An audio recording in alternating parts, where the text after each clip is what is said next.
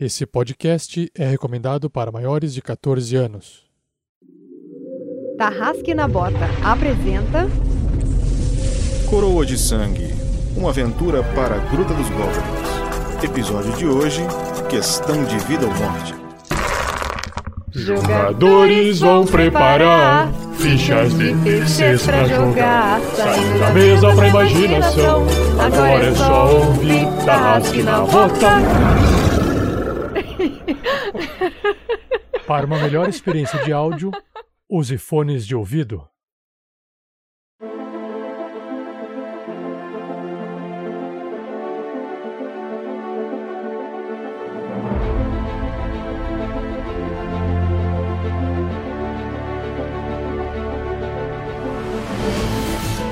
Beleza, pessoal? Aqui é o Bruno, então tô jogando com o monge Kandor. E nunca mais eu boto pé no deserto. Nunca mais. Fala galera, beleza? Eu não sei quem eu sou, só sei que os heróis estão chegando em Gemish. Fala aí galera, aqui quem tá falando é a Lucy, a jogadora da Maga Vanna, e sua cabeça está cantarolando e não para nunca. Caso você não saiba, o flautista quer que você se junte a ele. Querida senhora, consegue ouvir o vento soprar? E você sabia que sua escadaria se esconde no vento sussurrante? Segura essa referência aí. Oi, gente, aqui é a Shelly jogando com a menestrel Loreta. E tá tão confortável nesse org, mas. Ai meu Deus, o que que tá acontecendo ali? Eu acho que não vai mais ter campeonato de arquearia. E eu sou o Carrasco da Vez, seu narrador de agora, Stan. E onde a fumaça há fogo e quem brinca com fogo sempre acaba com choro. Seja você também um guerreiro uma guerreira do bem. Para saber mais, acesse padrim.com.br barra rpgnext ou picpay.me barra rpgnext.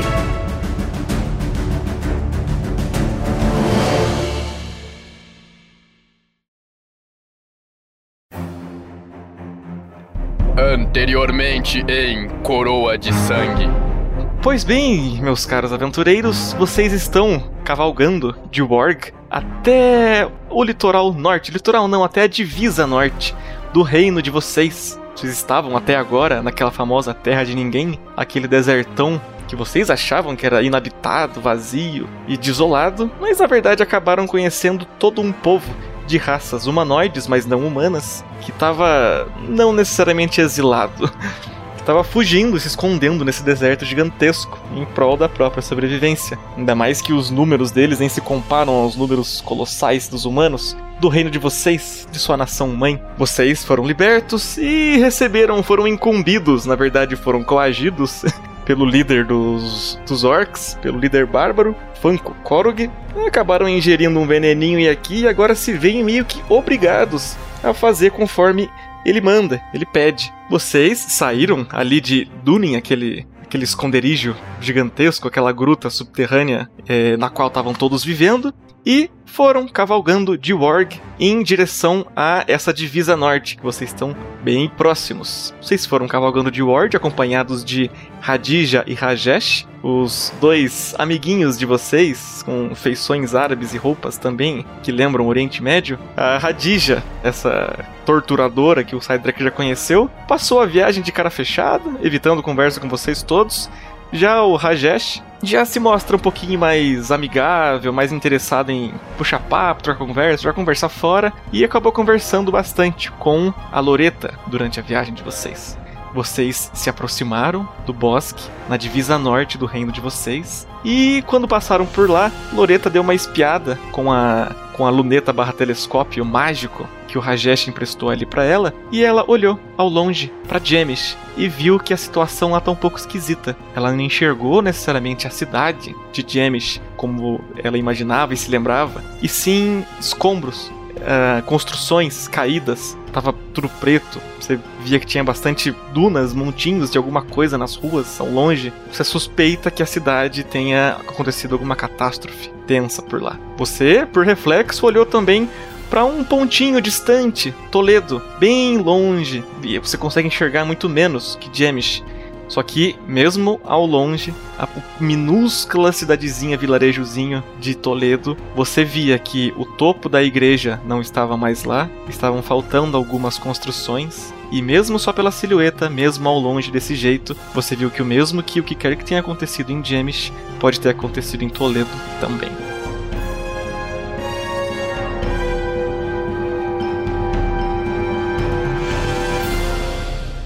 Uma produção RPG Next.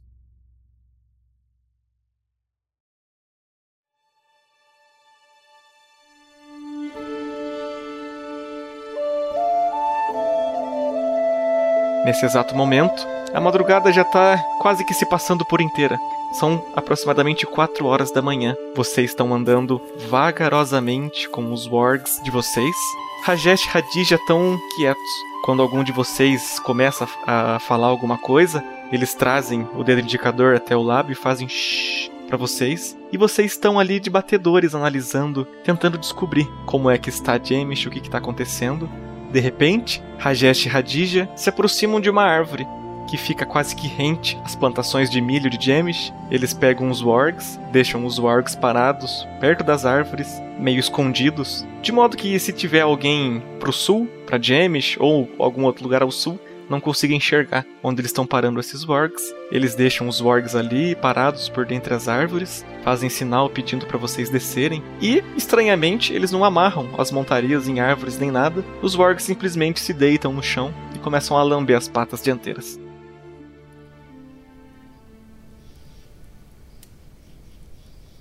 Vamos, por favor, acho que vocês precisam descer agora. Precisamos ir até Jemish. Jesse, você, você sabe o que aconteceu aqui? Você tá sabendo se, se os povos bárbaros já atacaram Jemish? Oh, minha cara, minha cara. É, imagino que todos aqueles meses dentro da prisão de Dunin tenha deixado vocês um pouco desinformados sobre a situação do reino. Venham comigo, eu posso contar enquanto andamos. Apenas, por favor, façam silêncio. Um, uma das coisas que Van Kokoro pediu de vocês é que entrem em um certo lugarzinho da cidade de Jemish. Eu esperarei vocês do lado de fora. Precisamos muito saber o que acontece ali. Ele aponta para uma construção que você não consegue identificar. Precisamos que vocês deem uma olhada para nós. Mestre, como é que é essa construção? Ele apontou, na verdade, para a cidade, para o centro da cidade de Jemish, do qual vocês estão um pouco distantes ainda. Você não viu para qual construção ele apontou. E nesse momento você percebe que as construções de Jemish estão meio zoadas. Ele olha para cada um de vocês. Radija, espere-nos aqui, por favor. Ela dá um resmungo e volta para perto do org dela, começa a acariciar ele na nuca. Ele passa perto de vocês. Por favor, sigam bem. Eu seguro na mão do Rajesh e na outra mão eu tô segurando uma adaga.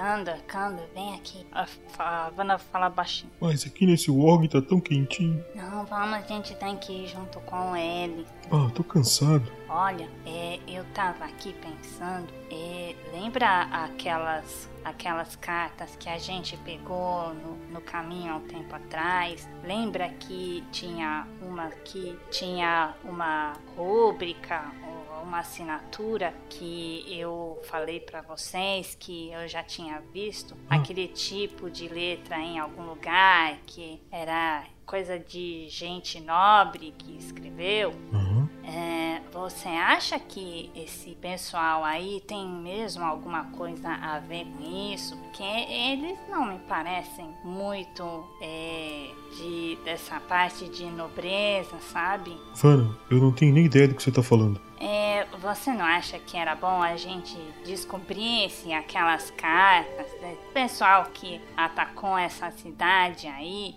Se eles não sabem dizer quem, quem é que poderia estar por trás disso? Ah. Enquanto a Vanna tá falando, o o Rajesh estava ali conversando com a Loreta sobre a, a, ida de vocês até Jemish agora, nesse período da noite, da madrugada, finalzinho da madrugada. Ele parou de falar com você, Loreta, e foi se aproximando de você, Vanna. Ele dá um toquinho no seu ombro bem de leve. Ai? Com licença, senhorita, perdão. Qu quais cartas são essas das quais você fala? Eu tava aqui falando baixinho com o meu amigo. Como é que você ouviu ali de longe?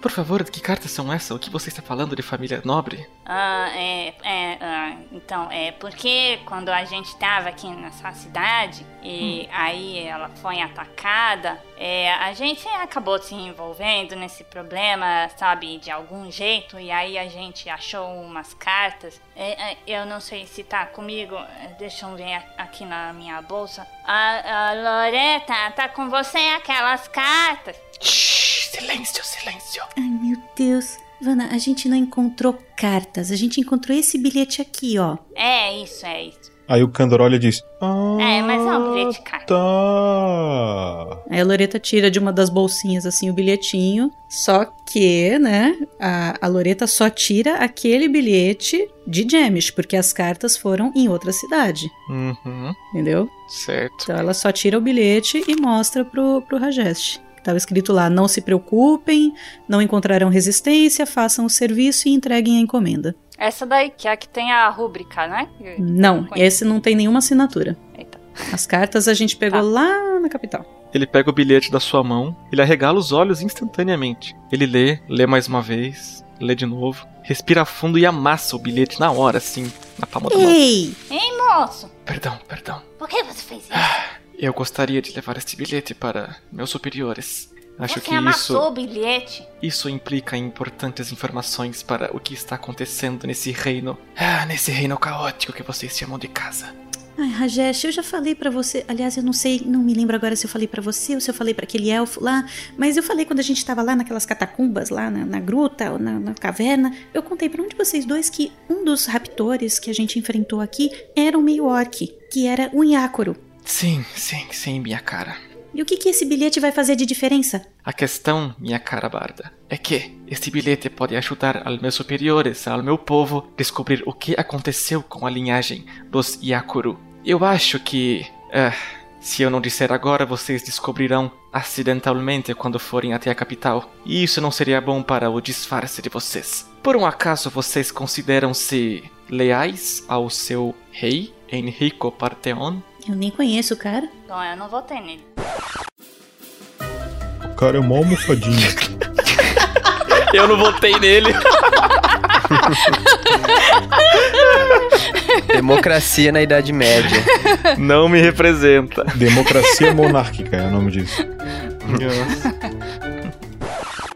o Rajesh continua assim, perde um pouco o jeito e fica sem graça e volta a dizer já, com cara de preocupado. Ah, engraçado, mas um de vocês me contou uma vez durante eh, enquanto nos conhecíamos que vocês já estiveram em uma assembleia real do reino de Torbus. Eu silenciosamente aponto para Vanna. Ah, o quê? Eu? Como assim? Eu falei isso? E eu também, Rajesh. Foi por isso que a gente foi parar naquele lugar. A gente já contou para você. Exatamente. Bom, eu não sei que tipo de apreço, respeito ou lealdade vocês podem dever para todos os ministros, todos os líderes que vocês chamam Ih, de... rapaz, não, ó, te acalma aí, a gente só tava querendo fazer o nosso pé de meia, entendeu? Era só uma Entendo. proposta pra gente ganhar um troco e fazer um trabalho pro rei. Agora, como é que eu ia saber que eu ia passar por tudo isso? Aquele rei, na verdade, é um mentiroso. Eu tô até um pouco chateado com ele. Na verdade, meu caro, hum, a pessoa mentirosa em toda essa situação pode, pode, foco na palavra, pode não ser seu rei. Bom, como vocês bem sabem, o reino de Alforda, o reino humano de vocês, é regido por um líder nobre, conhecido como rei, Enrico Parteon, e também por outros quatro corpos políticos: o ministro da religião, ministra da economia, a ministra do conhecimento e o ministro da guerra. Em todos esses meses em que vocês passaram encarcerados, digamos que Enrico Parteon perdeu a cabeça. Disseram que ele começou a ficar senil, e sim, literalmente, ele acabou perdendo a cabeça. O reino de Alford está passando por uma guerra civil intensa, e é por isso que vocês devem todos tomar muito, mas muito cuidado quando eu me separar de vocês e vocês caminharem em direção à capital, Torbus. Pelo que nossas fontes e nossos infiltrados aqui no reino de vocês nos disseram, parece que o ministro da guerra tomou o poder, juntamente com o ministro da religião. Agora, o sumo sacerdote e o o grande herói de guerra de vocês, estão liderando todo o reino, carregando tudo nas costas. E, bem, não se tem notícia, fazem cinco meses, da ministra do Conhecimento, da ministra da Economia e até mesmo de seu rei. Presumimos todos que perderam as vidas a essa altura. Vocês acreditam numa coisa dessas? Eu acredito, é sempre homem que faz porcaria. Se tivesse deixado as mulheres tomarem conta, isso aqui não ia estar nessa bagunça. Eu concordo. Nem vou responder. Acho bom. Pois bem, uma coisa que nós temos ficado tensos e com medo nesses últimos anos é que pessoas como esse amigo renegado de vocês que anda de preto por aí e supostamente foi exilado da própria religião e de adentrar em terrenos sagrados. Um, nos últimos anos, nossos infiltrados começaram a nos contar sobre pessoas encapuçadas, supostamente renegados, que começaram a frequentar a igreja de vocês. Começaram a participar de é, certos crimes, missões de assassinato começaram a colocar fogo em fazendas. O que é muito estranho. O que é mais estranho ainda é que o seu próprio rei começou a lutar contra isso, enquanto o sumo sacerdote. Bem, agora nós sabemos qual era o papel do sumo sacerdote em tudo isso. Bom, se, se isso é tão importante, Rajesh, eu acho que você talvez devesse ler essas outras cartas aqui que a Vanna falou e eu não imaginei que fosse ter importância para você, porque fala de cardeais e mais cardeais, e, ela vai tirando papéis, assim, ela tem quatro papéis na, nas bolsinhas. Nossa, quase todos eles falam de cardeais, olha só, eu não tinha percebido Exatamente. isso. Exatamente. Era isso que nós não estávamos conseguindo enxergar. Bárbaros burro. Eles percebem que ele está prestes a ofender a, a própria, o próprio povo. povo dele. Ele para, respira fundo. Ah, maldição. Até agora estávamos achando que o ministro da guerra estava contratando esses renegados para fazer seu serviço sujo e assim tentar depor o rei de vocês. Mas parece que ele não fez isso sozinho. Não é coincidência que o sumo sacerdote tenha sido o único a não perder a vida, a não desaparecer. Mas é claro que. Maldita. É. Ah, não me levem a mal, eu não tenho nada contra o deus de vocês. O é uma religião muito justa e boa, mas. É, digamos que é uma religião que.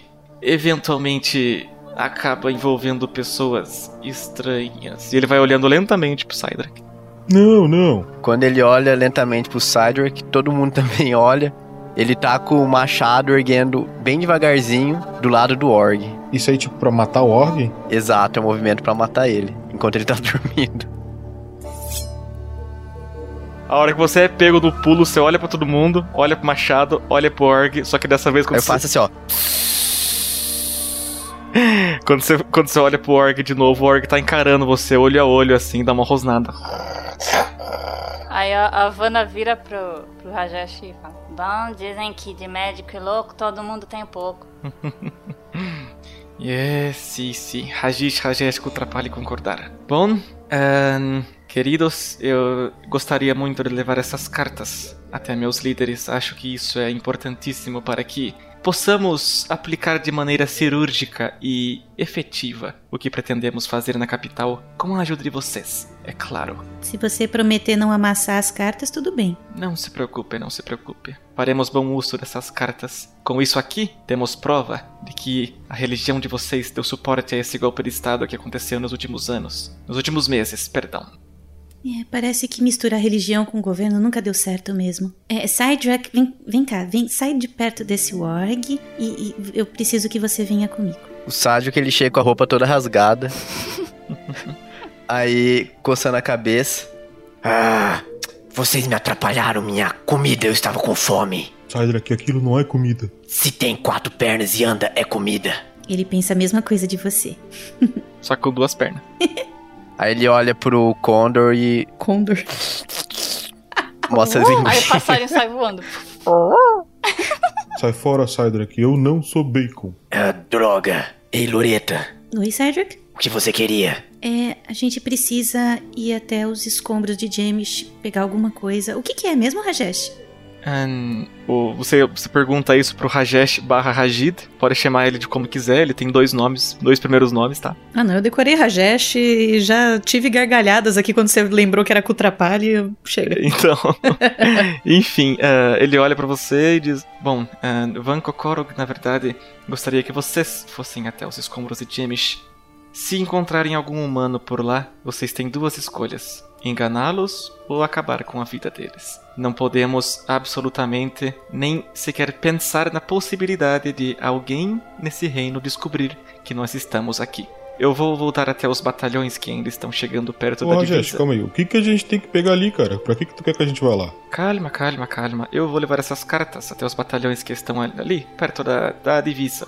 E Van Kokorog gostaria que vocês fossem até a igreja de Jemish. Ela está meio demolida, aparentemente, sim, mas nossos infiltrados sempre disseram uma coisa em comum. Oito pessoas diferentes disseram que viram os homens encapuçados entrando por portas traseiras da igreja e abrindo uma portinhola do lado de dentro. Temos uma faxineira na Catedral de Torbus que descreveu que uma vez entraram pelas portas dos fundos seis homens encapuzados. Foram até um alçapão, do qual ela nunca tinha sequer percebido que ficava perto de uma bacia da qual lavava a louça. Eles entraram nesse alçapão e nunca mais saíram. E esse não é nem sequer o único relato de pessoas encapuçadas entrando no subsolo de igrejas ao longo do reino. Imaginamos que alguma coisa de suspeita aconteça nesses lugares. Na verdade, o, o líder dos anões tem em plena convicção do que acontece no subterrâneo dessas igrejas ou do que existe lá, mas não podemos confiar num barbudo de meio metro que só faz beber cerveja, não é, verdade? E dizem que os monges é que são surubeiros. Pois bem, ahn, se puderem dar uma olhada no subsolo de, de Jemish e reportarem para daqui a alguns minutos, gostaria muito. Inclusive, se pensarem em fugir, bom, não se preocupem, existirão goblins batedores ao longo de toda, escondidos ao redor de Jemish.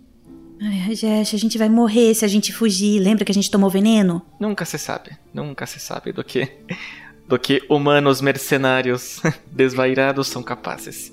Me encontrem aqui em meia hora, por favor. Passar bem. É, uma última pergunta, Rajesh. Existe a possibilidade da gente entrar nesse subsolo e não sair mais igual os encapuzados que você falou? Bom, se eu disser que não, estaria mentindo. Gente boa tu, hein, Rajesh? Gente boa, hein? Por favor, meus queridos, estamos apenas tentando vencer uma guerra que evitar a extinção de várias raças. Não é pessoal, juro para vocês. Mas para ser sincero, Rajesh não tem a menor ideia do que tem lá embaixo. Pode Eu ser vendo. algo de bom, não? Eu tô vendo vocês evitarem a guerra com esses escombros aí. Certeza que foram as suas tribos que fizeram isso. Ô Rajesh, me fala uma coisa. Tu é humano também, cara. Tu pode se passar por um humano igual. Vamos lá com a gente então. Não é uma guerra? Com essas minhas vestes douradas e estes pingentes que denotam claramente relações com tribos bárbaras. Não tem problema. Isso tira. Ou tu é um frouxo? Não, não. Rajesh é apenas ocupado. Ele olha pro rosto da. Vocês ouvem um.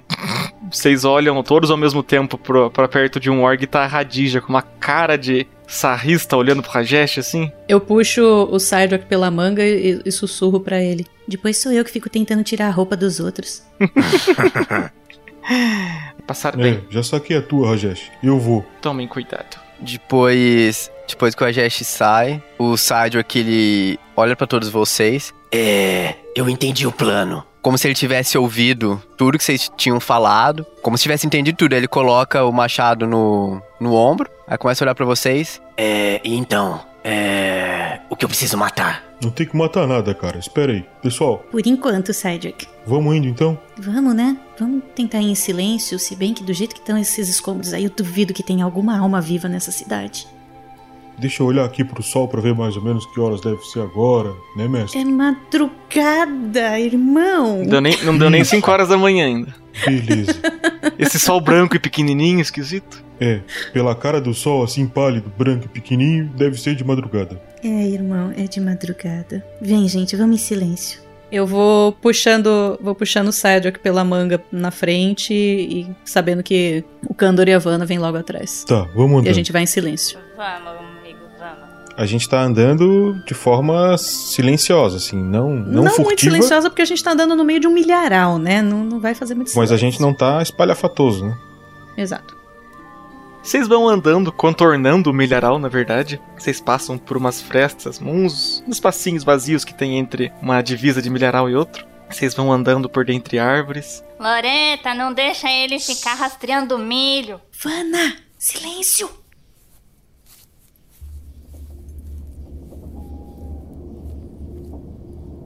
Vocês saem do milharal, vocês percebem ali que ah, os pés de milho estão feios, estão murchos, caídos pro lado, secos, queimados, como se mal cuidados. Vocês passam pelas plantações e agora estão vendo a arquibancada e aquele aquela pequena areninha de tiro ao alvo e veem que a arquibancada tá quebrada, o alvo tá todo velho, caído no chão, a tinta tá já, já, já se foi, já desbotou. Vocês começam a notar umas coisas estranhas. Vocês, vocês veem um, uma, uma, uma adaga enferrujada jogada no chão, um, um, uma espada quebrada também. Tá tudo muito esquisito. Um sapato, um pedaço de roupa. Arco e flechas, nem pensar.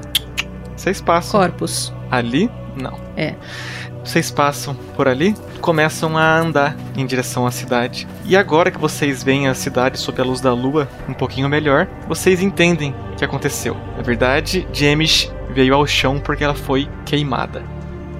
Todas as construções pegaram fogo, sem exceção, mas as construções não queimaram por inteiro, mas toda casa, toda e qualquer casinha queimou pelo menos em algum ponto. Algumas casas só a porta pegou fogo, em outras casas a, não existe mais. Tinha toda uma, uma casona ali.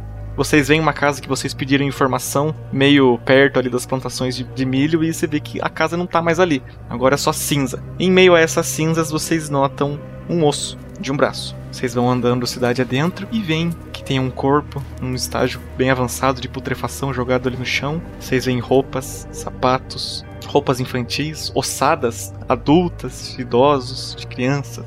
Vocês veem que a cidade foi completamente dizimada. O cheiro de cinza é insuportável, ocupa toda a narina de vocês e congestiona até o topo da testa. Eu tenho uma pergunta, mas a gente achou roupas? Tem. Tem peças de roupas jogadas. Roupa é uma coisa que queima rápido. Então se tem, a gente achou roupa porque as roupas foram tiradas. Uhum. Ah, provavelmente sim, né? Porque se você taca fogo numa pessoa.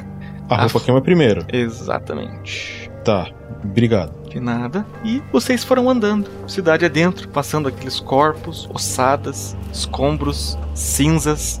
Por um, por um segundinho começa a bater um vento forte. O cérebro de vocês quase engana.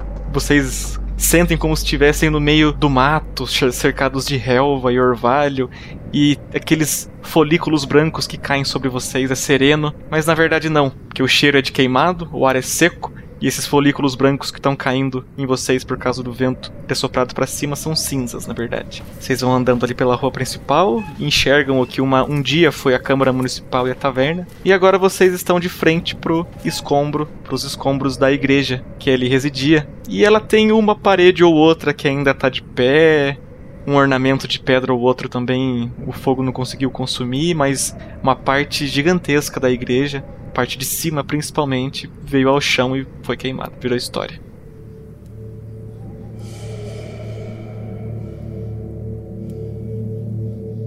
É, é, a Havana, ela, com esse cheiro todo de queimado, ela começa a se lembrar muito nitidamente da noite lá que ela teve, né, na clareira onde matou as, as moças, né? Supostas amigas e... dela.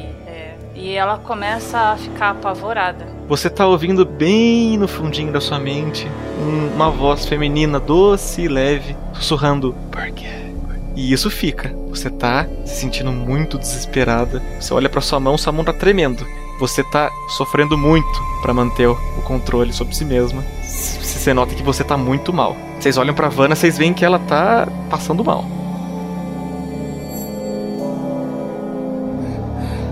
Ei. Ah, eu quero sair daqui. Vana, Vana, eu ei, ei. Vana. O Cydric ele olha pra Loreta.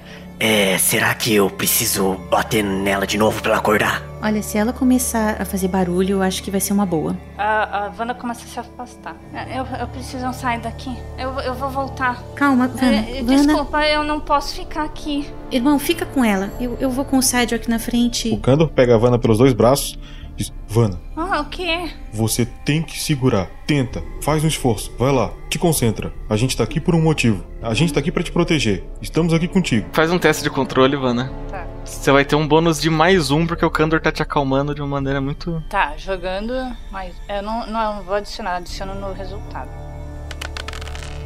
5, 6. 6. Muito controlada. Que rapaz. Vana, você tem duas opções nesse momento. Olhando fundo nos olhos do Kandor, você sente que você consegue ter controle sobre si mesma. Se você se entregar para esse, esse sentimento de desespero e para essa voz no fundo da sua cabeça. Ou você pode tentar continuar lutando contra, sabendo que não vai conseguir vencer no futuro próximo e que essa voz no fundo da sua cabeça e essa sensação de que nada vai ficar bem, de que de, de peso, de culpa e desespero e tudo misturado, sabe que não vai passar tão cedo. Caralho, isso eu vou ter que fazer terapia terminando essa sessão. eu também.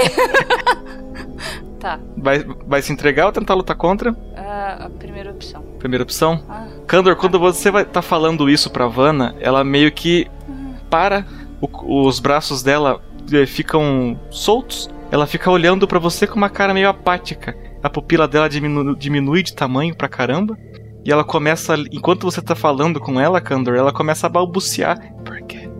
E, e dentre uma, uma, uma fala dessas e outras, de, dentre um porquê e outro, ela traz a mão para perto do rosto, tira calmamente os dedos, desveste a luvas, a luva que ela tá usando na mão mutilada, que você já sabe que é uma mão mutilada. Ela traz a mão para a boca e dá uma mordida profunda Você vê que ela quase que triturou alguns ossos de alguns dedos. Você vê que a mão dela tá mais em carne viva do que já tava. Ela rasgou a própria pele ali da palma da mão. E agora ela tá chupando o sangue da mão dela. Assim, oh não, ela é a famosa chupacabra. é... Kandor, você fica meio chocado, incomodado, você solta os braços dela e dá uns passos para trás, mas você vê que agora ela tá calma. Ela tá olhando para você apática e diz: Vamos. Olha, eu não vou te oferecer a minha não. Vana, é quase como se você tivesse se entregado pro desespero que tava querendo bater em você, só que agora que você se entregou, você tá se sentindo calma, tá se sentindo sob controle. Só que você sabe que se você parar de mutilar, se você parar de chupar o próprio sangue nessa mordida que você deu agora na, na sua mão, você sabe que você vai começar a sentir uma sensação esquisita e ruim de novo. Você não consegue explicar, mas você sabe que ficar ter aberto a sua mão em carne viva e ficar chupando o próprio sangue te acalmou o, o que ele olha, puxa a Shelly de uma vez. Vamos sair logo daqui que eu tô ficando com medo. Ele, hein? Caralho, chegou no Olha só quem fala. Aê, cheguei no limite do Sidra. Eu achei que ele ia falar que tava apaixonado. Exato, eu tava Eu só tava esperando a deixa pra empurrar o Cedric pra Havana. Ah, é. Não, mas ele tá, ele só tá em negação. O Kandor tá perplexo, cara. Ele tá assim, ó, parado, tá ligado? Olhando e falando assim, ó. Que é. porra é essa, mano? é. Bom, é. Irmão, é, eu acho que você é o mais equilibrado. Você quer uh, tentar entrar com a Havana pela frente e eu vou com o Cedric pelos fundos da igreja? É. é, é... Ai, que bom, irmão. É, é, você realmente vai conseguir fazer a Havana ficar calma. Você já percebeu que ela fica calma perto de você. Vem, Cydrak, vamos. Já sei! Vamos tirar no para o ímpar. Ah, não, ele ganhou. Foda-se, vai, deixa com ele. Vamos. Minha irmãzinha, tu tem certeza que me considera um ente querido? É claro, irmão. Você já deixou ela calma. Você percebeu quando você falou com ela? Ela ficou calma de um jeito bem estranho, mas bom, a gente já volta, tá? Tchau. Minha irmã, eu consigo deixar muita gente calma, mas geralmente elas ficam com a mão. Está decidido! A meio quilômetro de Exato, a gente já tá correndo lá, os dois de. A, a Loreta puxando a manga do Cydric assim. Vamos, Cydric, rápido!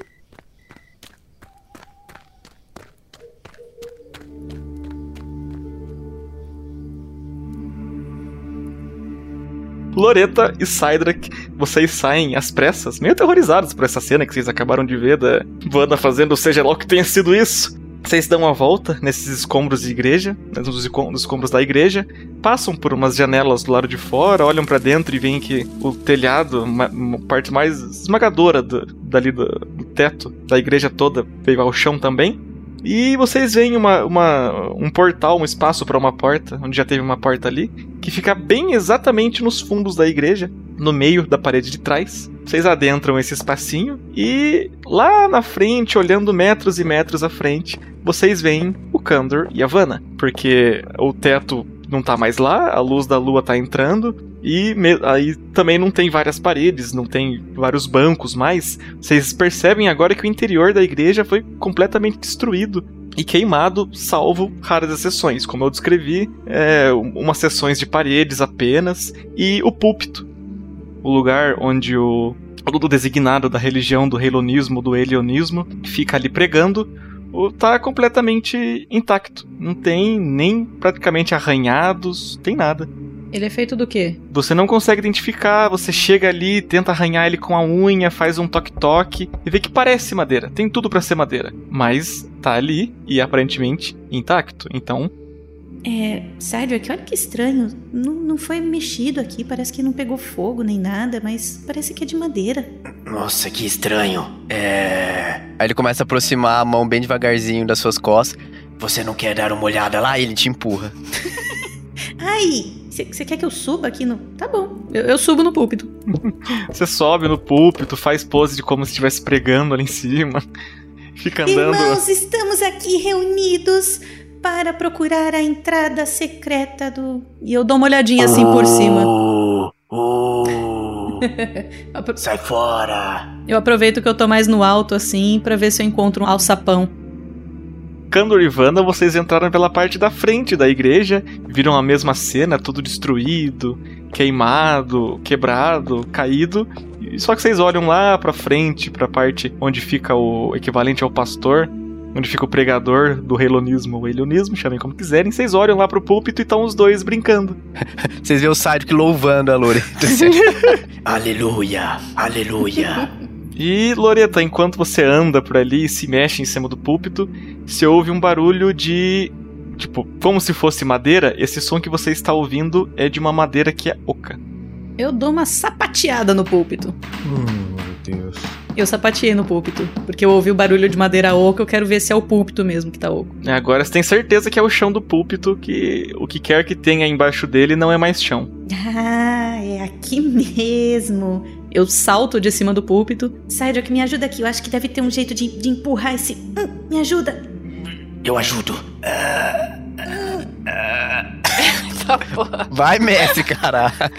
Ô, Messi. Vocês tentam, vocês estão ali empurrando o púlpito com toda a força de vocês dois. Vocês estão fazendo muita, muita força. Vocês estão quase. O púlpito se mexe um pouquinho e. O Cydrak peida sem querer, tanto fazer força. Vocês veem que vocês dois conseguiram mexer um pouquinho, mas talvez com a ajuda do Kandor ou do Kandor e da Vanna, vocês consigam arrastar isso daí. Pessoal, pode sair que eu resolvo. Nossa, mas eles precisam de um exército para abrir isso daqui? Não é possível que eles consigam entrar com tanta descrição e tem que entrar um monte de gente para conseguir espera, entrar espera. Vai pro lado que eu resolvo. Aí o Kandor faz um impacto de terceiro círculo. Ô, louco! Mano, é só você pular em cima. Eu, na verdade, o Kandor ele é fraco. Ah, ele tá, tá Então ele vai carregar um impacto de terceiro círculo. Deixa eu baixar a mana. Então a minha mana vai para 18. Se ele sapateasse que nem a Shelly, já quebrava. Ô, mestre, mestre, enquanto eles estão mexendo aí, a Havana ela vai andando perto da parede e investigando as paredes ali do templo. Você vai dando. Vai, faz impacto terceiro círculo. Isso, só que em vez de carregar na mão, ele vai carregar, tipo, no ombro ou algum lugar onde ele possa bater e empurrar, sabe? Cabeça. Com, usando o peso do corpo. E. Dá pra carregar no pé? Dá, dá pra carregar onde quiser. E é... Dá uma bundada? então, meu impacto é, é 4, minha hora é mais 2, então eu jogo com mais 6 aqui o impacto. Quanto eu preciso tirar? O nível é. Uh, que eu joguei aqui, nível 3. Então é 11, é isso? Então, um D20 mais 6.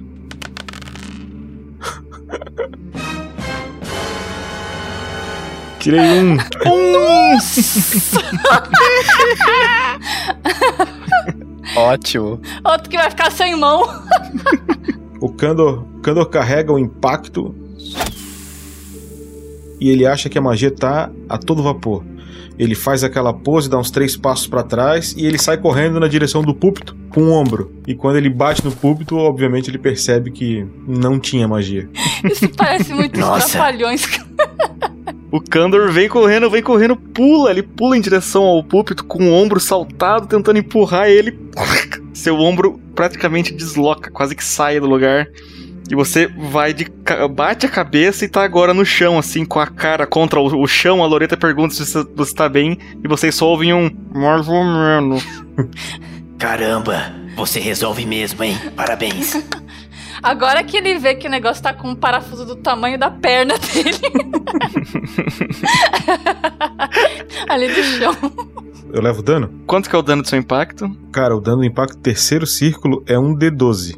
Você vai levar um terço desse dano, ou seja, um D4. Vamos ver quanto você vai perder. 4, agora eu tiro o máximo. Bom.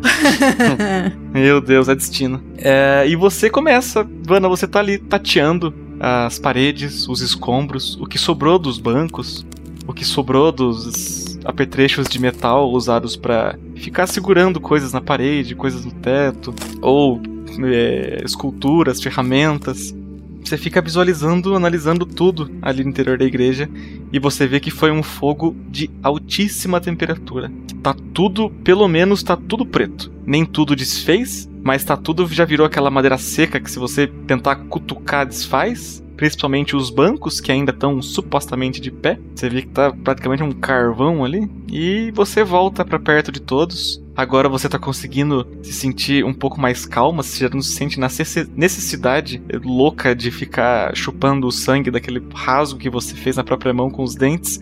Por um momento você até se pergunta por que você fez isso, só que você ainda se sente muito aérea. Você ainda se sente controlada, só que você percebe que você tá apática e serena de um jeito esquisito, que não é normal para você. Não, eu vou, eu vou, ficar com uma luva só no, na mão esquerda, a outra eu vou deixar sem. É, por acaso não, não ficou claro ali, não apareceu nenhum, nenhuma parte da parede, nenhuma possível passagem secreta ou alguma coisa secreta ali que o fogo tenha queimado, expôs ali, né? Você vê todas as paredes e tal, a, qualquer parede que você tenha tocado, ela vai dar realmente pro lado de fora da igreja. Ah, tá certo. O, o mestre, hum? vou tentar quebrar essa merda de palanque com meus machados. Vou virar lenhador. Beleza, você pega um dos seus machados, se aproxima ali do púlpito e joga um teste de força. Minha força é mais 3, então um D20. 6 mais 3, 9. Ih, rapaz. Você levanta o machado pra caramba, você pega o cabo daquele machado que não é tão grande, não é um machado de duas mãos, mas você mesmo assim agarra ele com duas mãos para projetar a força melhor. Você levanta ele enquanto solta um urro, você voa em direção a, a uma aresta, a uma das, das bordas do púlpito ali. Você atinge com o machado com toda a sua força e nada acontece. A lâmina do seu machado quase sai do cabo do machado. Você praticamente quebra a sua arma e você nota o lugar em que você atingiu, ele não tá nem arranhado. Tá em perfeito estado. Pera aí, praticamente quebra ou quebra? Não, você vê agora que a lâmina do seu machado tá meio frouxa no cabo. Tá, eu vou apertar então. Vou fingir que não aconteceu nada, só vou assoviar e apertar o cabo. é. Kandor e Ivana, façam um, um testezinho de inteligência, por favor. Pra. Destreza para desviar das farpas. então, beleza. Minha inteligência é 10, não tenho bônus. Porra, eu tenho bônus. Por que, que esses dois vão fazer? Eu ia falar alguma coisa antes. Sabedoria, perdão. Ah, a sabedoria. Sabedoria eu tenho mais ainda. Sabedoria ou inteligência? Ah, beleza, que sabedoria eu tenho mais dois. Faz você também então, Loreta. É porque os dois tiveram. Eles têm background acadêmico, então. Então é 13 mais 2, 15. Deixa pra lá. 9. Banana. Tá jogando. 10. Porra, com 4 de bônus ainda. Kandor, enquanto você tá ali no chão, você fica destilando e absorvendo e engolindo a seco a própria raiva daquele palanque maldito no qual você quase deslocou o ombro ou fraturou a clavícula, alguma coisa do tipo. Pera aí, eu também tenho que jogar inteligência? Não, você não precisa. É... Você é força bruta. Nossa, cara. Só por isso eu vou jogar meu D20 não, aqui, joga ó. então, vai. 15. 15? Chupa. Puta que pariu!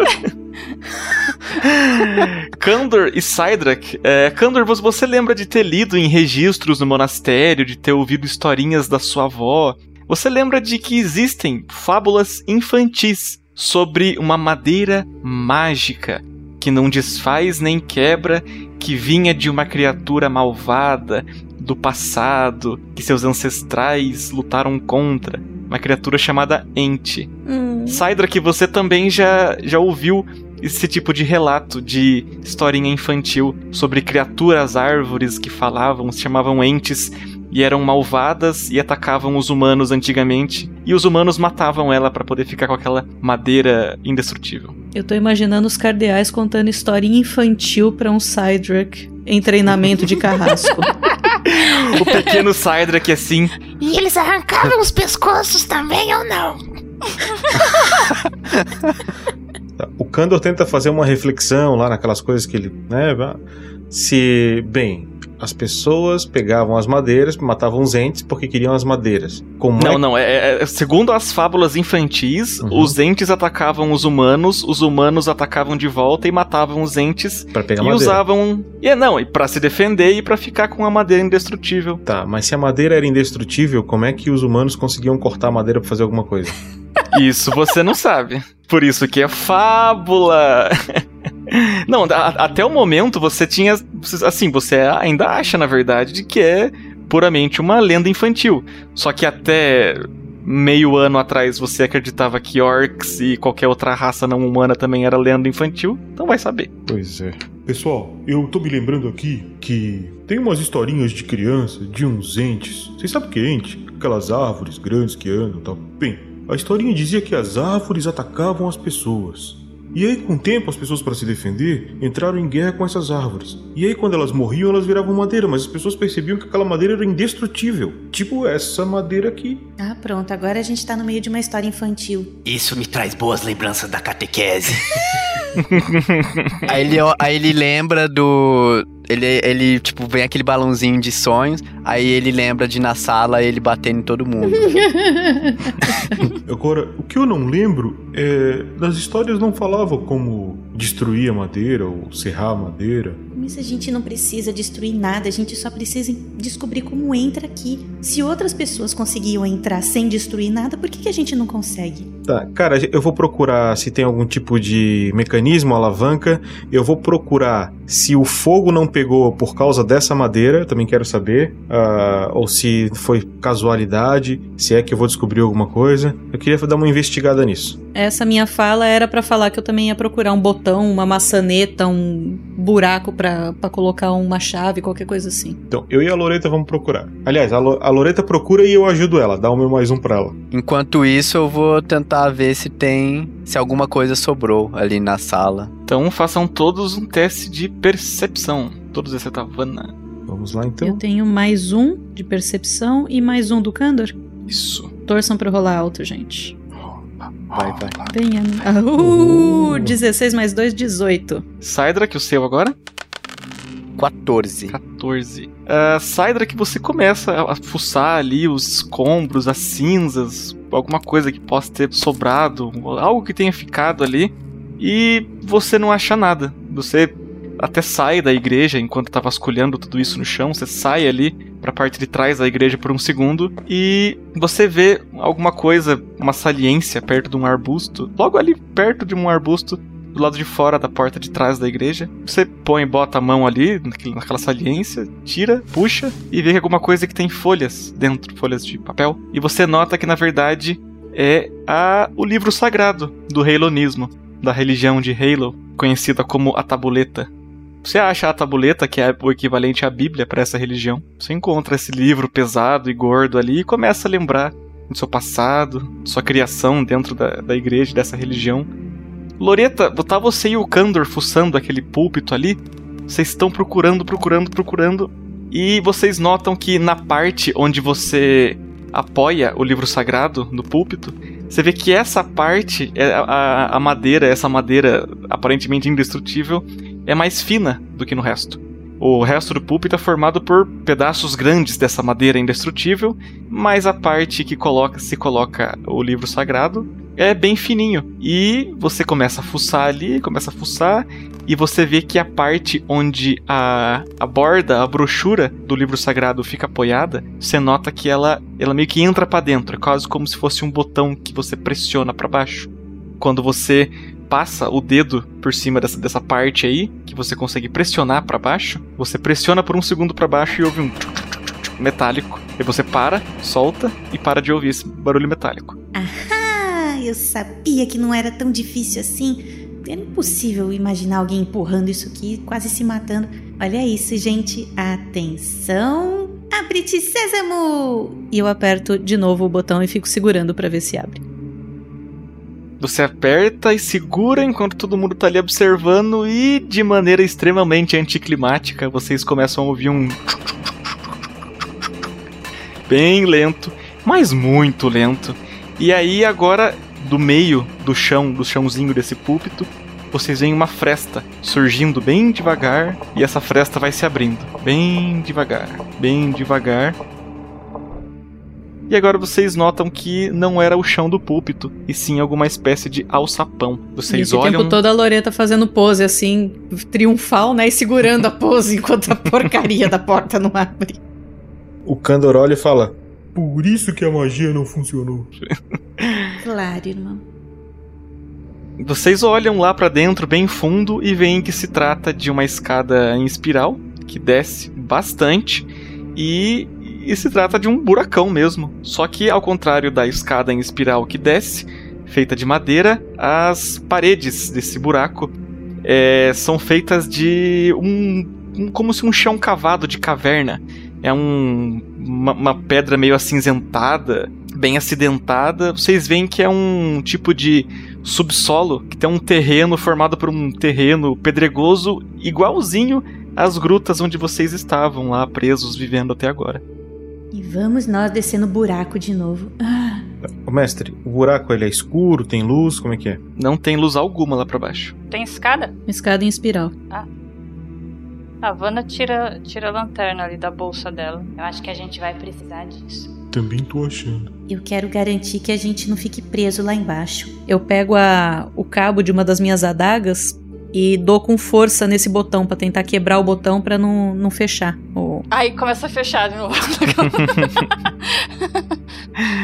E você saca a adaga, enfia ali naquele negócio e a adaga não entra na madeira, mas ela entra na fresta entre o botão e o espaço onde ele está. Então você vê que a sua adaga travou com sucesso ali aquele mecanismo. Não quebrou nem, nem, nem danificou, mas tá eu ali. solto assim e eu espero alguns segundos pra ver se não volta a fechar nem nada. Não, você, você coloca a adaga bem fundo, você vê que a lâmina da adaga pode quebrar antes dessa madeira, esse botãozinho aparentemente frágil, esse mecanismo que parece frágil, mas que se demonstrou muito resistente.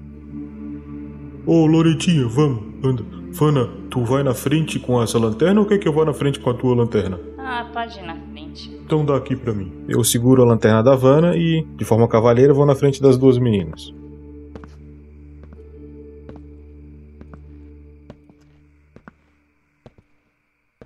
E vocês descem em direção àquele breu. Você, Cydrak? É, ele ouve a barulheira, né? Que ele tava lá fora, nos pensamentos dele com o livro na mão. Aí, tipo, esse- essas barulheiras acabam atrapalhando. Aí ele olha pros lados, ele cospe no livro. Eu sempre quis fazer isso.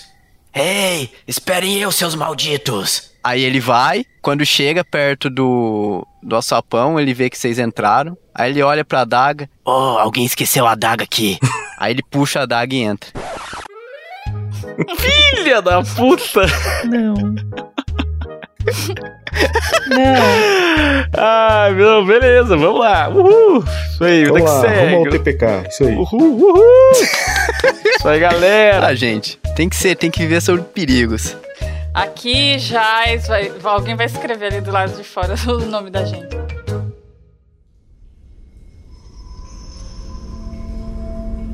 Vocês estão andando escada abaixo, tá o Kandor na frente. Agora vocês ouvem passos adicionais atrás de vocês e um cheiro, um fedor acachapante. Vocês notam que um Cydrak chegou. Não, ele tomou banho. Ah, é verdade. Ele não tá mais fedido. A gente deu um banho decente nele. Ele tá até com roupas tá novas. sem roupa. Não, então agora vocês estão sentindo um cheirinho assim, normal. É. Porque ele, não- ele não tá perfumado. O sádico é que nem porco, depois que vocês tomaram banho, ele ficou rolando na terra. E vocês vão descendo aquele lugar todo e depois de alguns minutos, vários na verdade, Kandor, você, ter, você vê que aquela escada em espiral termina. Ela termina, você não aguenta mais ver aquele a parte de dentro daquele buraco, que é aquelas rochas cinza escuro, que nem era lá o subsolo onde vocês estavam. Você não aguenta mais essa visão, você já tá enjoado disso. Você chega lá no finalzão de baixo agora e você vê que é um subsolo de parede cinza, acidentada, pedregosa, que nem o subsolo em que vocês ficaram abrigados todos esses seis meses. É um subsolo muito esquisito e familiar em relação ao outro.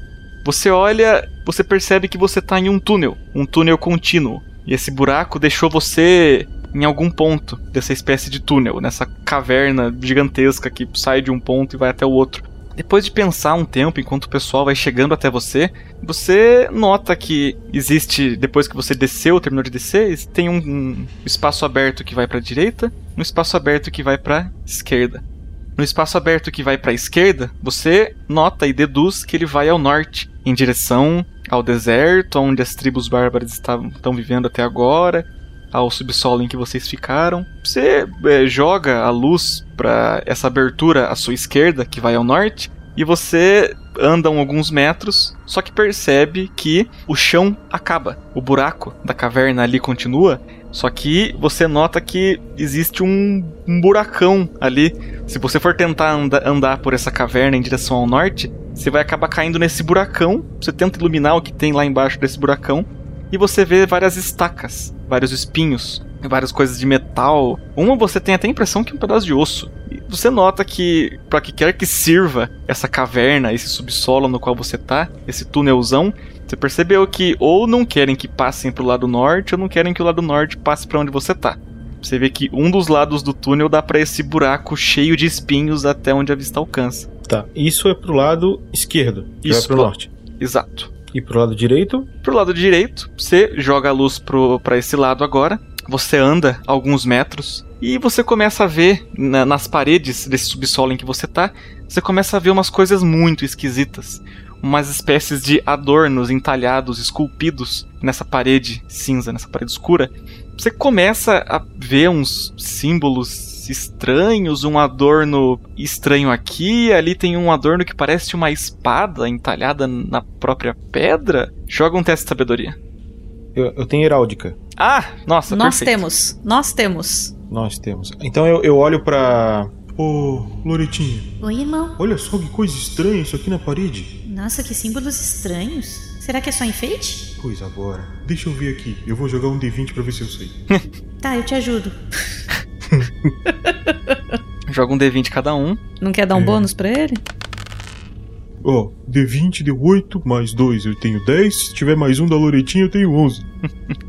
Vocês dois começam a encostar na superfície desses símbolos, começam a puxar das memórias, tentar lembrar. Vocês têm a impressão que já viram isso em algum lugar. E nem faz muito tempo. Sim, na verdade vocês já viram isso. Foi no- naquele túmulo em que vocês tomaram bebida e vomitaram e conversaram com o líder dos orcs.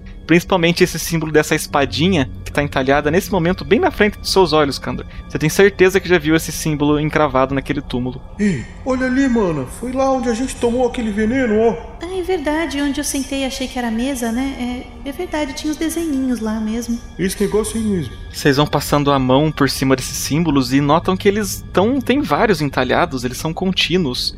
E vocês vão seguindo esses símbolos em direção ao, ao sul, né? Por essa entrada à direita. Vocês vão seguindo, vão seguindo, e de repente vocês param e vocês se deparam com o seguinte: a alguns metros à frente existe como se fosse uma porta de pedra lisa, com uma fresta no meio, por isso que vocês sabem que é uma porta e não uma parede. Só tem mais três coisas além, além dessa, dessa porta que tá bloqueando vocês. Tem dois suportes de tocha nas paredes. Existe uma mesa que tá caída. Essa mesa tem só uma gaveta. E também tem um espaço, tipo como se fosse um, um espaço em branco. Como se fosse a escultura de uma de uma tábua, ou de uma tabuleta, ou de uma folha sulfite sequer. Nessa, por, nessa portona lisa aí, tem um quadrado. E dentro desse quadrado, lá no topo dele, existem três risquinhos, três espaços vazios. Debaixo desses três risquinhos, mais três risquinhos. Debaixo desses três risquinhos, mais três risquinhos. E vocês percebem que tem vários três risquinhos ao longo desse espaço em branco, nessa porta. E, depois de andar um pouquinho, seguir esses símbolos, vocês se deparam com o seguinte: vocês veem dois suportes para tochas, um do lado direito, outro do lado esquerdo.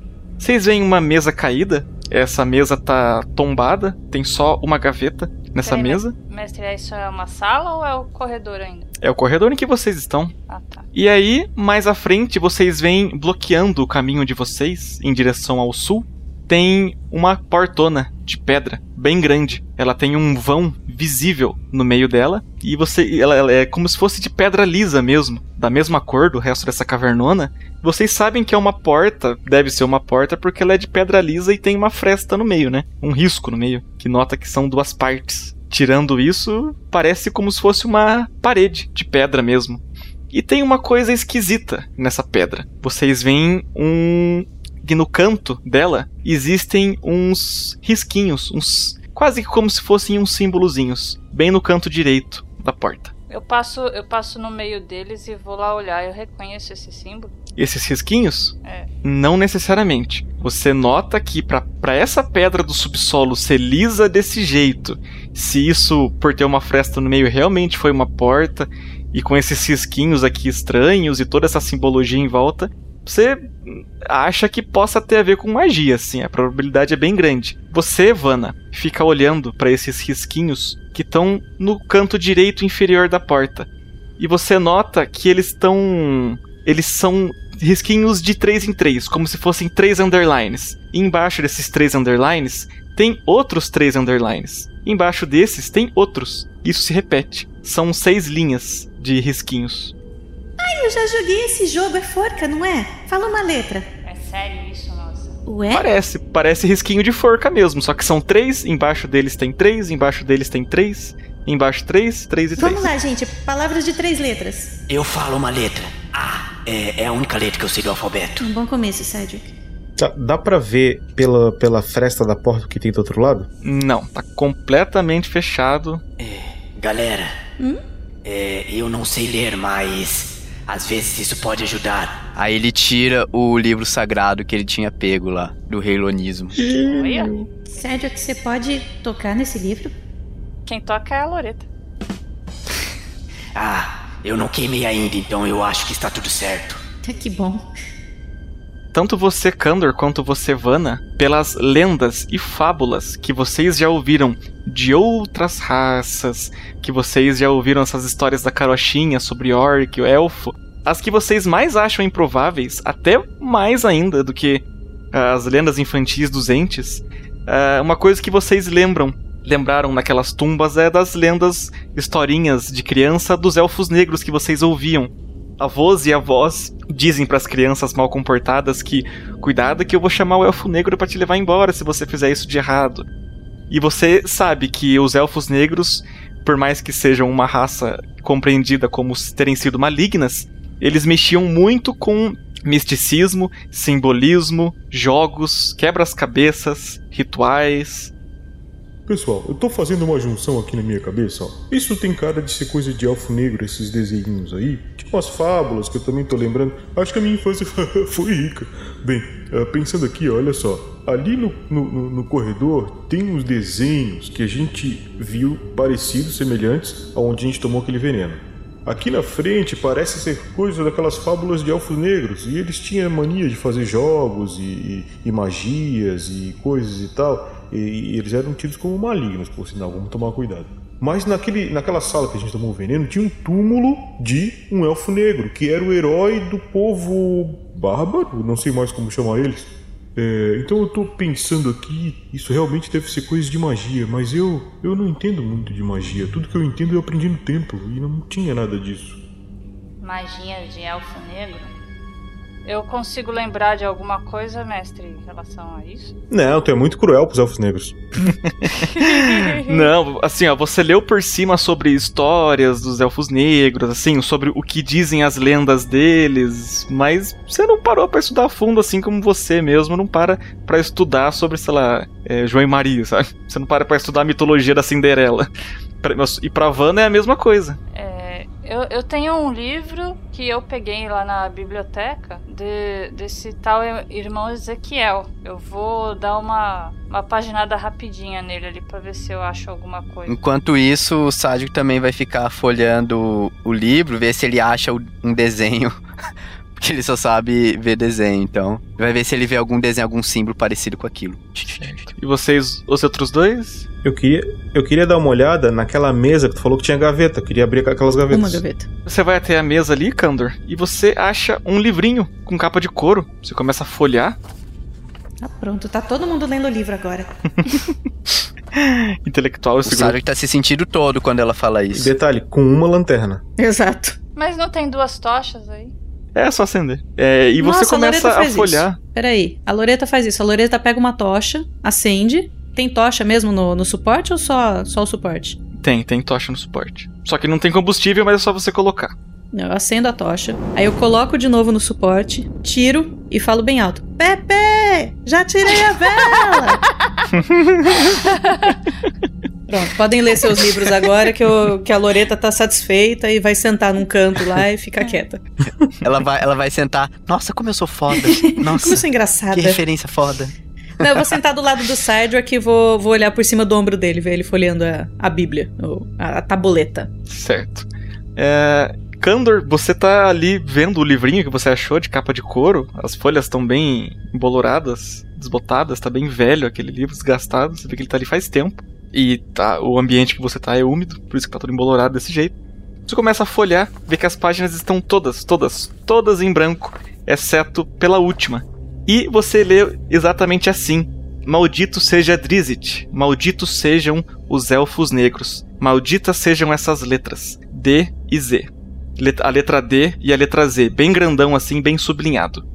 E uh, Sidrak e Vanna, vocês estão ali, lendo os livros de vocês, e a única coisa que vocês veem em relação aos elfos negros é uma rápida menção sobre o ataque militar em que os elfos negros fizeram numa cidade dos humanos e que possibilitou e que as tribos bárbaras dispersassem e causassem mais mal ainda. E tudo que tem é essa rápida descrição desse ataque de desse elfo negro, o grande e maligno Drizzt, e vocês leem essa mesma frase: Maldito seja Drizzt, malditos sejam os elfos negros.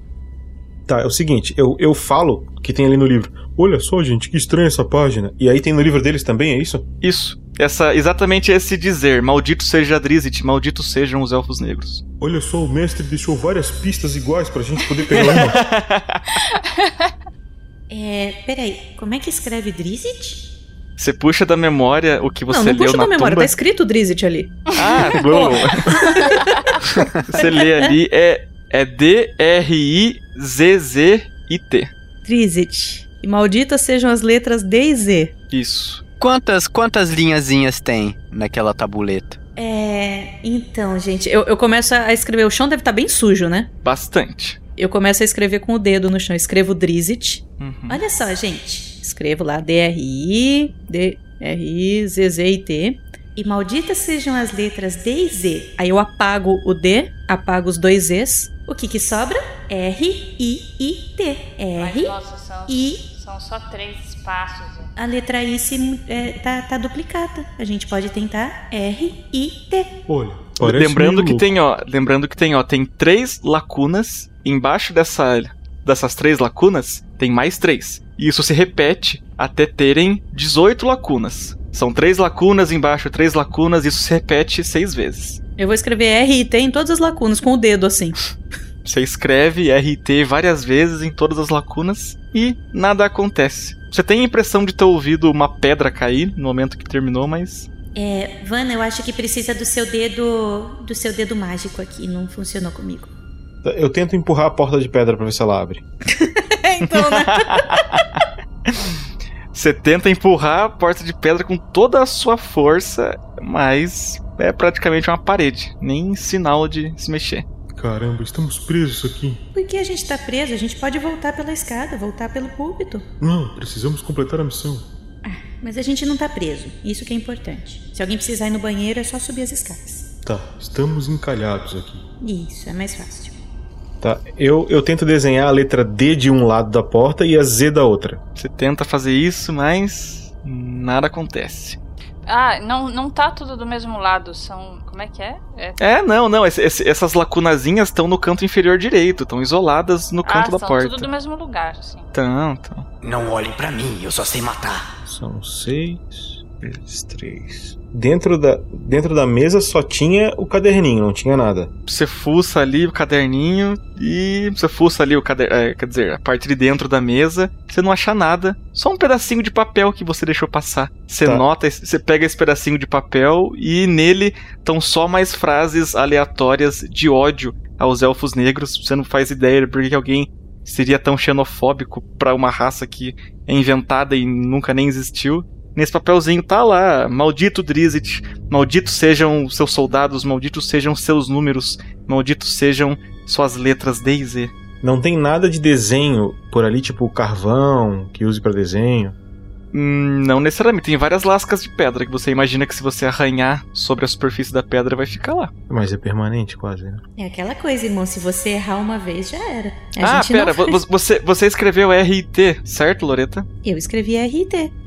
Então, quando a Loreta pegou uma lasquinha de pedra e escreveu R I T ali nas três primeiras lacunas, ela deu uns passos pra trás, esperou um pouco, e agora vocês notam que as letrinhas R e T não estão mais lá. É, mestre, eu, é, você disse que tem mais símbolos em volta da porta aí. Tem vários símbolozinhos, vários enfeites entalhados, vários adornos que você lembra de ter visto em outros lugares em que você já viu sobre elfos negros. Uns símbolos que arremetem, sim. É, esses símbolos se parecem com o quê? Tem um símbolo, um símbolo de espada, um símbolo da cabeça de um ser humanoide, outro símbolo é de alguém cavalgando alguma coisa, outro símbolo é de alguém com um arco na mão. Eu sei alguma palavra em, nessa, na língua deles? Não. Gente, deixa eu tentar aqui. É. Eu vou na, na, na- na parede, eu escrevo D, E, F, D, E, F, D, E, F em todos os negocinhos. Você escreve DF várias vezes, várias vezes em todos os negocinhos e aos poucos as letras vão se esmaecendo e somem. Irmão, linguagem de programação não vai funcionar aqui. Nem Python, nem nada parecido. Loretinha, ele disse: Maldito seja Drizzt, malditos sejam os elfos negros e suas iniciais, sei lá. Pensei, D de Drizzt, E de elfo e N de negro. Ah, eu entendi. Perdão, gente, eu falei aquela hora que era D-R-I-Z-Z-I-T. Na verdade é D-R-I-Z-Z-T. São seis letras só. Eita, viu? Então, Então, é, é isso mesmo que eu falei. É RT só. tenta escrever o, o nome dele de cima pra baixo três vezes. Tá bom. Drizzt, Drizzt, Drizzt.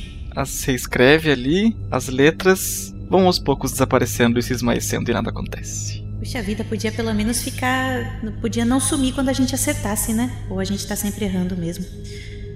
É, peraí, qual, o que que era mesmo o texto ali da, da letra que ele pegou ali no caderninho? Era... Maldito seja Drizzt, malditos sejam os elfos negros. Gente, eu não tenho ideia do que fazer. Tô perdido. Colo- tenta colocar essas letras, M, S, MS de maldito seja? Sim, MSD, é isso? sim, E a outra letra qual era? Era D e Z, é isso? sim, isso. MSZ, MSD, MSZ. Vamos ver se vai. E Kandor pega a pedrinha ali e começa, risca uma combinação, desaparece, some. Risca outra e vai sumindo. E, de novo, e de novo o processo vai se repetindo. Kandor, se tivesse cabelo, estaria com eles em pé. DZ, então. Ai, que droga, já tô perdendo a paciência aqui. Depois que vocês estão faz praticamente uma hora naquele subsolo ali tentando resolver aquela desgraça daquele código. Eu só quero dizer uma coisa. Enquanto isso, a Loreta tá escrevendo na parede: Maldito seja Drizzt. E o Sário que tá lá só sentado olhando. sem saber o que fazer. E vocês de repente começam a ouvir um barulho de mecanismo devagar. Bem longe, como se fosse ecoado de algum lugar. Vocês ficam tensos, vocês param, Pera. não fazem movi- Tá vindo do, do púlpito ou da, além da parede, além da porta? Tá vindo lá de cima do púlpito. O púlpito tá fechando. Ah, não. Você olha lá pra cima, Loreta, e você vê que na verdade tem uma- um pouquinho de luz da lua entrando pelo buraco fundo, muito fundo. Você nota que por mais que você tenha ouvido barulho de mecanismo, ele tá aberto lá em cima. Que estranho. Bom, pelo menos tá aberto. A adaga continua no mesmo lugar. Pessoal, pessoal, pode ter alguém entrando. Quando, quando a Shelly ela fala da daga, ele. É. A daga seria essa aqui? Aí ele puxa a daga. Sério, o que, que você tá fazendo com a minha adaga? É. Eu pensei que você tinha perdido ela. Não, Não, eu tinha colocado pra travar. Bom, pelo menos continua travado, tá tudo bem. Vocês estão ouvindo passos e estão vendo uma silhueta descer a escada abaixo. Eu tô vendo alguém descer, irmão. Vou fazer uma neblina aqui. Pessoal, pessoal, olha só. É, vamos apagar as luzes e vamos pro outro lado do corredor ficar escondido, onde tem um buraco. Mas se eles, se eles têm tocha, eles vão ver a gente quando chegar aqui. Tem como se esconder ou não tem? Não. Só tem a mesa ali. Só a gente Não? virar a mesa e ficar atrás. É só esperar e decapitar a cabeça dele. Peraí, peraí, peraí, peraí. E se a gente se pendurar no buraco? Dá, dá pra gente se pendurar na, na, Dá, na só borda do que, buraco? só que se por algum motivo alguém deslizar, é a última, sabe? Vou criar Morreu? uma ilusão visual aqui de cortina, a gente fica tudo atrás. Com os pezinhos ali embaixo. Tá, então eu acho o seguinte, cara. É, vamos, vamos esperar aí ver, se- ver o que, que rola. Tem como a gente trancar a passagem com a mesa? Tem. Então, vamos fazer isso? Pessoal, olha só. Vamos, vamos trancar essa passagem com a mesa? Passagem. A passagem do corredor, para as pessoas não chegarem na gente com facilidade e a gente poder jogar uns machados e jogar alguma coisa. E vocês estão ali naquele subsolo desesperados, sabendo que tem alguém descendo as escadas em direção a vocês. Vocês começam a fazer barulho arrastando aquela mesa. Não, Pra- mestre, eu, eu, eu queria fazer uma ilusão. Eu posso fazer? Poder você pode. Eu queria criar uma, tipo, uma parede na frente, da, antes da gente, sabe? No corredor. Uhum. Só que tem um problema. A- o que quer que esteja descendo, ele já viu pelo o buraco lá embaixo. Ele já viu essa abertura e sabe que tem luz entrando. Como assim? Tem alguma coisa que está descendo esse buraco pelo qual vocês vieram, certo? Uhum. O que assim como vocês ao terem olhado de baixo lá pra cima e viram a luz da lua, o que quer que está lá em cima e está descendo, viu a luz da lamparina que vocês estão usando. Então eu posso colocar a lamparina no chão e fazer a barreira atrás da lamparina? Hã? Colocar a lamparina no chão e aí fazer a, a barreira, a parede entre a lamparina e a gente? Você quer, fa- ah, você quer fazer como se o final daquele buracão desse em uma lamparina acesa e uma parede Isso. atrás. Tá, você pode tentar, joga a ilusão aí. Tá, vamos lá. 11 e eu não falei nem o círculo que eu queria jogar. Qual, qual é o tamanho desse, dessa passagem aí? Você vai precisar de uma ilusão visual do segundo círculo. Ah, é dificuldade a 11. Uhum. Hihi. Na verdade é 9, né? E é 9, eu viajei. Vocês dão todos uns passos pra trás e a Vanna fala: Não, não, tive uma ideia, tive uma ideia. Ela começa a demonstrar que teve uma ideia ali e você olha meio que de rabolho pra cima pra ter certeza que tem uma silhueta descendo. E sim, ela já tá na metade do caminho, não vai demorar muito tempo até chegar em vocês. Você coloca a, a sua lamparina no pé da escada, onde acaba a escada quase. E vocês veem a Vanna ajoelhando e proferindo suas palavras mágicas. E vocês começam a ver uma espécie de parede circular surgindo atrás dessa lamparina. A parede começa do lado esquerdo da escada, passa por trás da lamparina, e agora é como se a pessoa, quem descer agora da escada, não vai ver corredor, não vai ver túnel, não vai ver nada, vai ver só uma parede, uma, uma parede circular e dentro um- uma, uma lamparina parada Posso- acesa. Posso fazer uma graça aí, mestre? Que graça. Posso botar os risquinhos do lado também? que aí que a pessoa, ah, tem que preencher aqui também, olha. Aí fica fazendo. É, aí vai descobrir que não é uma ilusão. Não, mas aí a gente vai ficar sabendo a resposta. Mas a gente consegue ver por, por entre essa parede? Vocês conseguem ilusão? ver a coisa transparente, mas a Vanna sabe que a pessoa que tá do outro lado vê uma parede concreta. Vocês ficam ali tensos, fazendo silêncio, esperando pra ver o que vai acontecer. E surge ali, no pé da escada, Rajesh. Ele para, fica olhando pra lamparina, olha pra parede, olha pra lamparina. Ele faz uma fungada com o nariz. Engenhoso da parte de vocês. Estão de parabéns. Ele passa a mão onde estaria aquela parede de pedra e vê que a mão dele passou reto. E a Loreta pula no pescoço dele e dá um abraço. Ele. Ah! Ai, gente, que bom que você chegou, puxa vida. Ai, eu acho que você vai entender isso daqui. Olha, vem cá. Isso daqui é o que ele queria, vocês estão falando. Vem aqui. Eu pego na mão dele e, e, e puxo ele até o- a, a porta com os risquinhos. Graças a Deus que o mestre trouxe um NPC pra resolver esse enigma. A hora que ele, ele olha pra aquela porta de pedra, ele. Ah, maldição! Não acredito! Ah, Isso é o pior do que eu esperava. É, realmente é um puzzle tão difícil, Rajesh. Não, que. que. que de que tá falando? É puzzle. a última coisa que, que poderíamos arcar aqui embaixo, essa desgraça dessa aberta dessa porta. Ah, precisávamos de nosso caminho livre aqui. Digo, este era o melhor cenário, é claro. Eu não quero nem saber qual era o pior cenário. Rajesh, o que, que tu tá querendo dizer, Rajesh? Explica pra mim.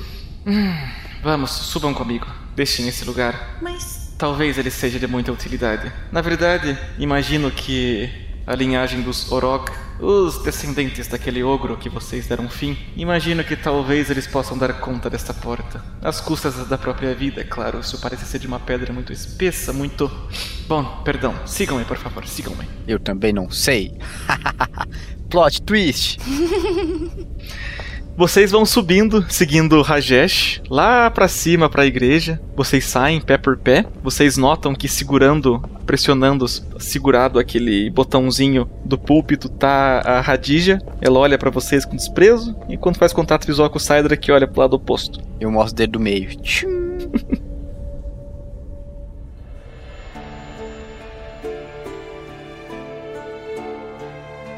Vocês saem de dentro daquele buraco e Rajesh e Radija vão escutando, guiando, acompanhando vocês até onde os seus wargs ficaram. Só que tem umas figuras novas agora, junto dos, das montarias de todo mundo e de algumas coisas mais pesadas que vocês não estão levando por aí.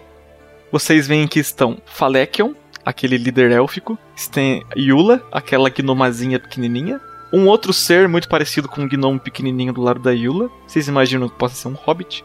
E ao lado deles, um anão, um cara de bravo, aquele que estava tomando cerveja no naquele túmulo no qual vocês tomaram veneno. E esse anão tá com cara de bravo, ele tá coçando a careca reluzente dele. E aí vocês notam que ele, ao, ao se aproximarem dessa cena, vocês notam que eles estão balbuciando entre si com um mapa no chão, esticadão, e é, o Falekion e esse anão estão segurando as bordas do mapa, e eles estão apontando para lá e para cá. Vocês notam que esse mapa, olhando assim, não parece ser de nada nenhum lugar que vocês já viram. Não é do reino, não é de nenhuma cidade, não é de nenhuma região. Esse mapas, na verdade, são várias. Tipo, é um negócio, um símbolozão marrom, uma sujeirona marrona e várias linhazinhas. E quando vocês se aproximam, tá o líder dos anões falando, balbuciando pro elfo. Nós poderíamos vir por aqui e talvez encontremos algum tipo de abertura. Na verdade, essa cidade aqui tem uma igreja muito é, pequenininha. Eu acho que não, não seria é, de bom uso para nós. Quando vocês se aproximam, eles ficam mais em silêncio. E Rajesh chega perto dos dois e diz: Pois então, meus caros, hum, digamos que encontramos uma espécie de empecilho. É, encontrei uma mesa revirada, suportes para tocha. Imagino que esses é, súditos malditos estivessem usando o subsolo para alguma coisa, como se não bastasse construir alguma espécie de fosso, buraco, armadilha que estão separando a, a seção do túnel deles de onde nós estamos. Uh, ou seja, nossos batedores goblins estavam certos. Precisaremos passar por este fosso gigantesco se quisermos chegar até aqui por baixo da terra. Tá, mas isso é fácil. É só vocês trazerem um monte de areia, já que tem todos esses túneis subterrâneos. Traz um monte de areia e vai jogando no fosso. Pronto. Sim, sim. Teremos nossos meios de lidar com este fosso. O problema maior agora é aquela maldita porta de pedra, maldita passagem bloqueada. Ainda assim, hum, Naim, meu caro, acredita que a força bruta daqueles poucos ogros que temos restantes dariam conta de uma parede de, digamos, um metro de espessura, uma parede de pedra maciça. O anão olha para ele, arregala os olhos. É, talvez. É, o Rajesh faz uma cara de triste. É, pois bem. É a última chance que temos. Não temos outra escolha neste momento. Ô Rajesh, ô Rajesh. Diga. Explica para eles o que, que tem na porta, vai ver eles conseguem decifrar o enigma. Ah, sim, algum mistério, alguma charada, quebra-cabeça desses elfos negros malditos. Perdão, Drizzt, que me perdoe. É, mas eu achei, eu achei esse livrinho aqui, ó, numa mesa, na frente da porta, ó. Olha aqui, ó. Hum, hum. Interessante. Sempre soube que eles nutriam alguma espécie de ódio intrínseco por Drizzt e pelo que ele fez por nós, mas. Ah, isso deve querer dizer alguma coisa. É, ó. Mas. Olha, olha aqui nesse livro deles também, da religião, que também fala sobre isso aqui, ó. Entendo, entendo. Hum, Mas até onde eu consigo enxergar, só isso é apenas ódio destilado para com os elfos negros e nada mais. Mestre, Diga. É, duas coisas. Esse mapa aí que eles estavam. que eles esticaram aí no chão e estavam olhando, eu imagino que seja o, o mapa das catacumbas. né? Exato. Você, você imagina que aquele seja o mapa do subsolo do continente. E pelo que você tá vendo do tanto de risquinho, o tanto de corredor, o tanto de, por exemplo, tem um risquinho que acaba no nome de uma cidade que fica no extremo leste. E tem outro risquinho que acaba numa cidade que fica no extremo oeste. Então você imagina que aquela seção subterrânea em que vocês ficaram vivendo esses seis meses é só uma parte de todo um subsolo gigantesco que tem debaixo desse continente. É, eu, é, tem alguma anotação nesse mapa? Pequena, discreta, não sei. Não. Tirando os nomes das cidades da superfície, não. E outra coisa, esse, esse caderninho aí que o Kandor, o Kandor achou, é, ele tem alguma coisa na capa dele, algum detalhe na frente ou, ou atrás? Não, é tudo simplesmente couro liso. N- E ele tá todo em branco, só tem essa, essa folha aí. Exatamente. Vocês ficam ali assistindo os líderes discutindo entre si, e junto de vocês, vocês percebem que Rajesh e Radija não, parti não, não participam tão acirradamente assim da, da discussão. De repente eles vão. A discussão vai diminuindo e o Rajesh levanta a mão e diz: Com licença, senhores. Ahn, imagino que isso possa ou não ter algum uso para nós, mas em último caso teremos de usar nossos sogros. É claro que isso deixará os de- debilitados para nossa missão à frente, mas será um sacrifício necessário. Não podemos arcar com a possibilidade de viajarmos pela superfície. É, quanto a vocês, meus quatro queridos, se puderem me acompanhar, acho que está na hora de nós finalmente separarmos nosso caminho. Está na hora de, você, de vocês irem para a capital. A Vanna vai até o, o elfo. É, é, e você aí, moço? é, por acaso você entende alguma coisa de língua élfica negra? Ah, sim, sim. Ah, o idioma dos elfos negros tem uma certa semelhança para com o nosso, mas não, infelizmente, tenho muito poucas informações sobre o idioma em que eles falavam. Eles eram seres muito diferentes de nós, entende? Sei, é, mas será que você pelo menos sabe dizer como se pronuncia Daisy em élfico?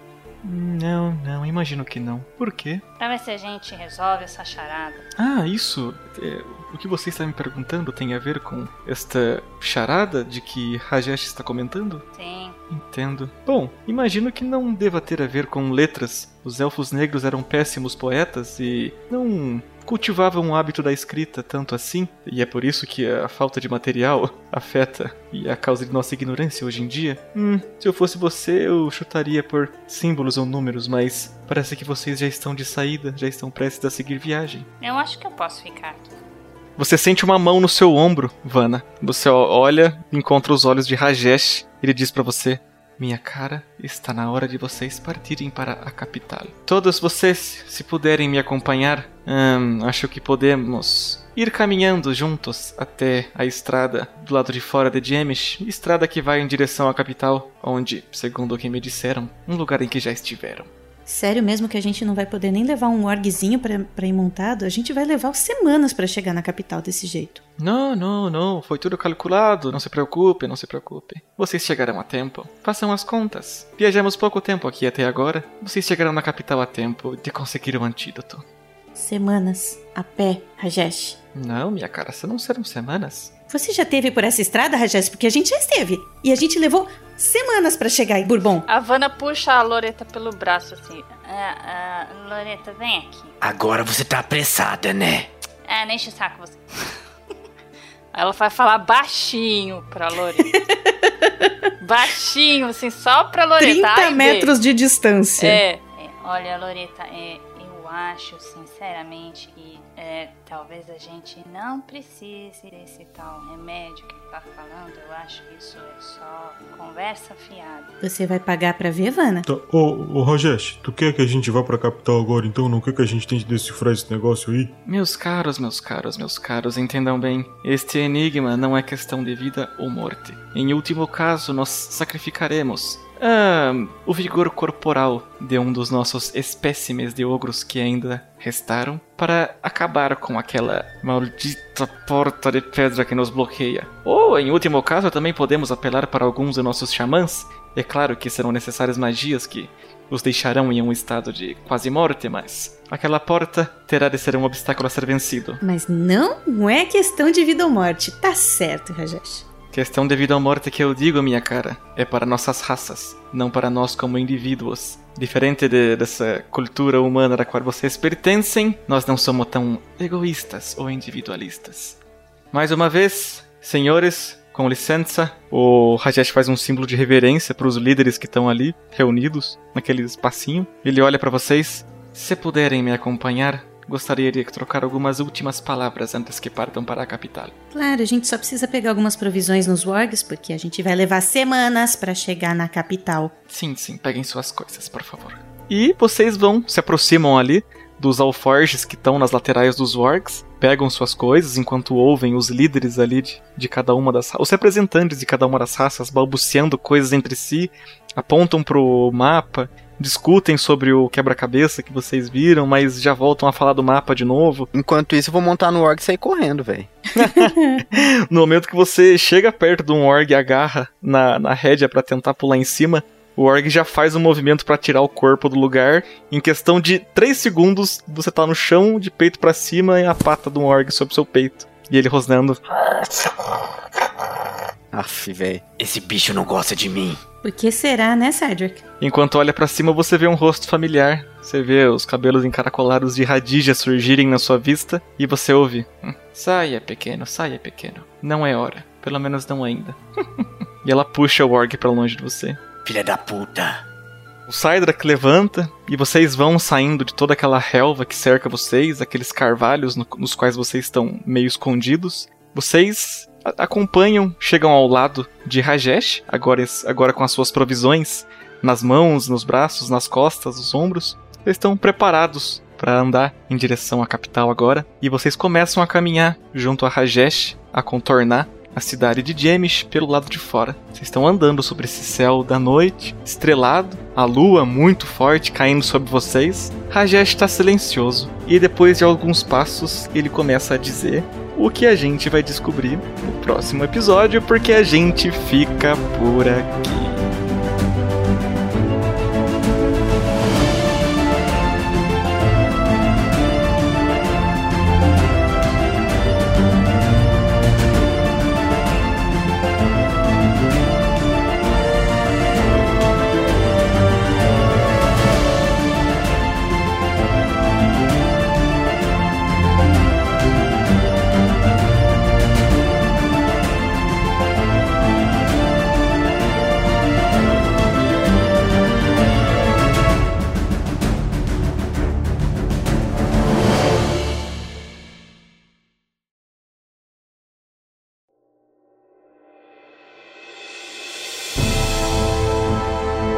Fala Tarrasqueanos e Tarrasqueanas, aqui é o Rafael47 passando nesse podcast rapidinho, trazendo nesse mês para vocês as recompensas de quem nos apoiou mês passado. Vamos lá, eu tenho os sorteios para serem anunciados que foram feitos no mês de dezembro de 2019 referente aos apoios de novembro de 2019.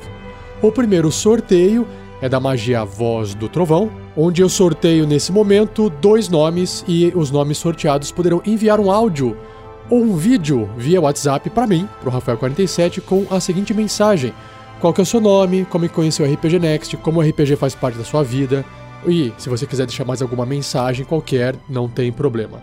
E aí esse vídeo pode ser divulgado em nossas redes sociais e o áudio aparece aqui no próximo Pergaminhos na Bota, beleza? Então vamos lá, quem é que vai ser sorteado e poderá nos enviar esse conteúdo? O primeiro sorteado foi Vinícius Abílio de Lima. Aê, Vinícius, parabéns! E o segundo, olha só, Cristiano Silva! Aê, Cristiano Silva! que está morando fora do Brasil. Então, se vocês tiverem interesse em nos enviar essa recompensa, eu sei que dá um trabalhinho você ter que fazer, mas basta você pegar o celular, apertar o botãozinho e mandar o áudio ou o vídeo, beleza? Próximo sorteio é da magia Conjurar Criatura, para apoiadores de 20 ou mais, que diz o seguinte: se o seu nome for sorteado, ele será emprestado para um NPC numa aventura do Tarrasque na Bota em episódios futuros. Não significa que esse NPC tenha a ver com seu nome ou a sua pessoa, então nós não sabemos se aquele NPC vai ter algum comportamento que condiz ou não com a sua personalidade. Por isso que a gente empresta apenas o seu nome e todo o resto é apenas fantasia. Se você tiver algum problema com isso ao usar o seu nome em um NPC, por favor, nos avise para a gente não coloque o seu nome em um NPC, tá bom, pessoal? Então vamos lá. O sorteado que terá seu nome emprestado para um NPC no futuro foi Dimitri Lawrence. Aê, Dimitri, parabéns. Bom, tudo que você tem que fazer é aguardar, tá ok? Beleza? Mais um sorteio, agora da magia animar objetos. Esse sorteio, na verdade, permite que o sorteado nos envie um e-mail com o nome de um item. Por exemplo, qualquer um dos personagens de qualquer aventura que esteja sendo gravada nesse momento pode receber um nome que você achar interessante. E aí, aquele personagem, junto com o jogador que controla ele, vai tentar fazer ao máximo ali usar aquele nome quando possível, em momentos de necessidade, em momentos de narrativa, em momentos que fizer sentido. Vai depender muito de como você escolhe esse nome e como é que isso se encaixa na aventura, beleza? Então vamos lá, o sorteado foi Lisbino Carmo! Aê, parabéns, Lisbino Carmo! Cara, você já também recebeu um e-mail de recompensa avisando dessa recompensa, né? Que você foi sorteado. Basta nos enviar um e-mail. Valeu! Outra recompensa do mês, que não envolve sorteio dessa vez, é o Grande Ferreiro para apoiadores de peso, né? O Grande Ferreiro. que basicamente permite o pessoal que nos apoia com 100 ou mais no mês receber uma consultoria e aí a gente grava essa consultoria, podendo ou não publicar um episódio da Forja futuramente. Claro que os participantes têm que aprovar isso, beleza, galera? Então, basicamente, a gente gasta um tempo de duas horas conversando com o pessoal, respondendo dúvidas, os participantes trazem os seus questionamentos sobre RPG, sobre suas dificuldades, enfim, a gente monta essa consultoria para poder auxiliar esse jogador ou mestre de RPG, ou qualquer outra coisa que ele queira fazer envolvendo o RPG. Então, como eu disse, não há sorteio, quem apoia participa e aqui vamos dar um parabéns a Marcos Alberto da Silva e Arthur Segrini Medici. Parabéns mais uma vez e, claro, muito obrigado mais uma vez por nos apoiar com essa quantia, ajuda muito o projeto. Aguardo o e-mail de vocês assim que vocês estiverem prontos para poder fazer essa consultoria. Por fim, o último sorteio mas não menos importante, porque é o sorteio, imagino eu que seja o mais esperado de todos, onde todo mundo participa, desde aquele que doa dois reais por mês até aquele que doa o máximo possível por mês. E para cada doação que você faz, para cada valor de doação que você faz, você tem uma chance maior de ganhar aqui no sorteio, tá bom? O que, que é? É o sorteio do kit baú do Tarrasque, que basicamente a gente envia uma caixinha, geralmente vai uma camiseta dentro, se assim o sorteado optar, e mais umas tranqueirinhas, ou se ele quiser optar, ele pode optar por duas camisetas. Hoje é o que a gente consegue enviar com o valor de doações que nós recebemos hoje, certo? Então vamos lá, vou sortear aqui. E o nome que saiu foi o do Heitor Fraga! Aê, Heitor, parabéns! Você já recebeu também um e-mail onde tem as instruções para que você possa nos enviar as informações para que você receba esse kit Baldo Tarrasque em sua casa, beleza? Aguardamos o seu contato lá por e-mail. Parabéns e abraço, valeu! E para fechar as recompensas desse mês, eu ainda tenho que entregar aqui um agradecimento falado para todos aqueles padrinhos e madrinhas que nos apoiam com 15 reais ou mais por mês. E também vou anunciar os novos padrinhos e madrinhas que entraram nesse mês. Então vamos lá!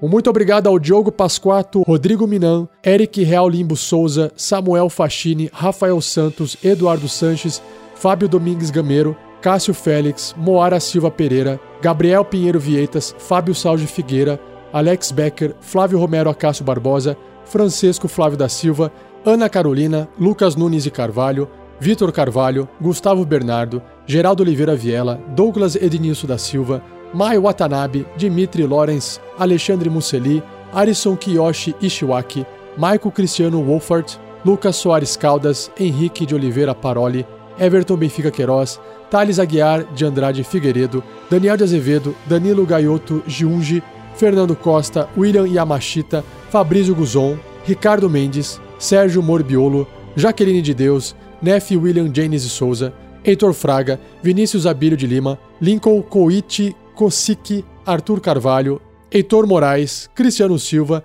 Allen da Costa Araújo, Lisbino Carmo, Daniel Cardoso, Matheus Oliveira, Carlos Adal Bosco, Carlos Eduardo Medeiros Pessoa Filho, Manuel Pereira Leite Neto, Tiago Araújo, Rafael Francisco Almeida, Marcos Alberto da Silva e Arthur Segrini Medici. E aos novos padrinhos e madrinhas, Gabriela Porto, Francine Portas Tribes, José Norberto, Carmelina Melo, Amanda Evangelista Santos Silva, Renan de Araújo Silva, Eduardo Antônio de Lucena Lisboa, Tiago Kesley, Pedro Castro, Rogério Melo e Souza, João Matias, Alex Primo Brustolin e Luiz Henrique Couzen Magalhães. Obrigado, galera. Valeu mesmo. Sem o apoio de vocês, a gente não conseguiria estar fazendo tanta coisa no projeto no RPG Next e nem o Guerreiros do Bem que a gente faz todo mês. Agora, certo?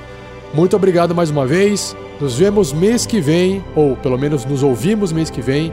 E até o próximo episódio. Valeu! Abraço!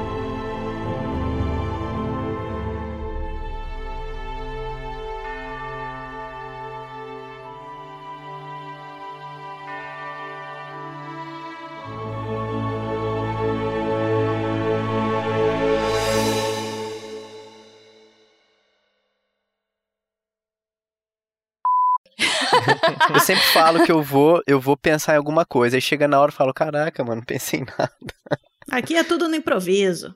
Na É. falta de, pesquise no Google. Já que é tudo no improviso, Miss Shelley, would you please? Hum, Miss Shelley é bonito demais, né? Perdeu a Shelly, foi isso. Ai, meu Deus, o que que tá acontecendo ali? Eu acho que não vai mais ter campeonato de arquearia. Sabe por quê, Shelly? Sabe por por quê? Guza? Porque agora é um campeonato de quearia. Porque ele perdeu o ar quando você estava chegando. Nossa, fatality. Já tem um material pro Cedric final do sedutor. episódio. Yes, it's super effective. Eu achei que ela ia falar, tá tão confortável nesse WAG, mas tô sentindo uma coisa tão. Ah, é, é a luneta do. Verdade. Rajesh, Rajesh, tira essa luneta daí. Para de, me- para de me A luneta essa não luneta. incomoda a Loreta. Até rima. Ai, Verdade, ai. Loreta, luneta. É, tá bom. Foi nessa rima que você pensou, tá bom mesmo. É, tá. Calma, É, Vana. Desculpa, Vana, eu não posso ficar aqui. irmão, fica com ela. Eu, eu vou com o Side aqui na frente. Eu acho que não precisa ir todo mundo. Né? Filha da puta de moto do cacete. Mano, Pensou? Não, pensou? Ela fala assim: Nossa, Condor, fica com a, fica com a Havana, tá bom? Porque ela tá passando por um problema, filha da puta. a desgraçada. Vai ter um material massa pra caralho pro final do episódio. Esse episódio tá rico. Vai ter mais Caraca, extra do que. susto, mano. Eu falei, cara, eu nunca vi a Loreta xingar desse jeito. Não é? A Loreta é a faceta boazinha da Shelly, né? A, a Vanna passou. Piriguete. A, a Vanna não tá apavorada. Passou. Sábio que está orgulhoso. Não, pra, não, não, pra você ver Ah, tá como bem, que tá bem. funciona, né? É as más influências que sujam, não boas influências. A Shelly quis que a personagem dela fizesse bem pro Sário, só que é o Sário que tá influenciando É. Tá ela. influenciando. Fazendo ela xingar a moto desgraçada que fica acelerando na porra da rua. Desgraçado. É muito tempo preso, mano. Já esqueci. Já esqueceu até como é o sol. É, imagina agora, sem pegar sol esse tempo todo, tô que nem o bonequinho da Michelin. Não, porque você tá murcho ainda, né?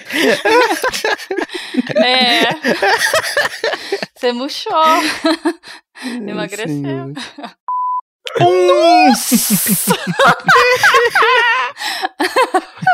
Ótimo. Outro que vai ficar sem mão. Vai quebrar outra Eu costela. só quero abrir um parênteses aqui e falar pro mestre que é isso que acontece quando o mestre já avisa que não vai ter combate. Mano, que engraçado, né? Ele chegou assim. É, ele chegou assim, sai da frente que eu resolvo. Exatamente. 1x0 pro Palanque. Agora sim Gente, você... espera um pouquinho, rapidão. Por favor. Não posso nem ser herege que já, já estraga o- a conexão do Não, outro. caralho, mano, é que deu, deu três trovão seguidos. Tô falando heresia, ó. Deus já tá corpando nós aqui. Meu Deus, ô, Caraca, que medo, fala pra sua velho. amiga aí, tem um pouquinho mais de respeito, por favor, tá bom? né? Só que essa igreja aí é de Elion, não é de Thor, né, cara? E enquanto tudo isso acontece, Vanna, você tá dando uma olhada nas paredes. Moto. 3, 2, 1. Tinha moto lá? Tinha, tinha um- vários motoqueiros. Você viu Hells Angels nessa igreja. Pudum, tss.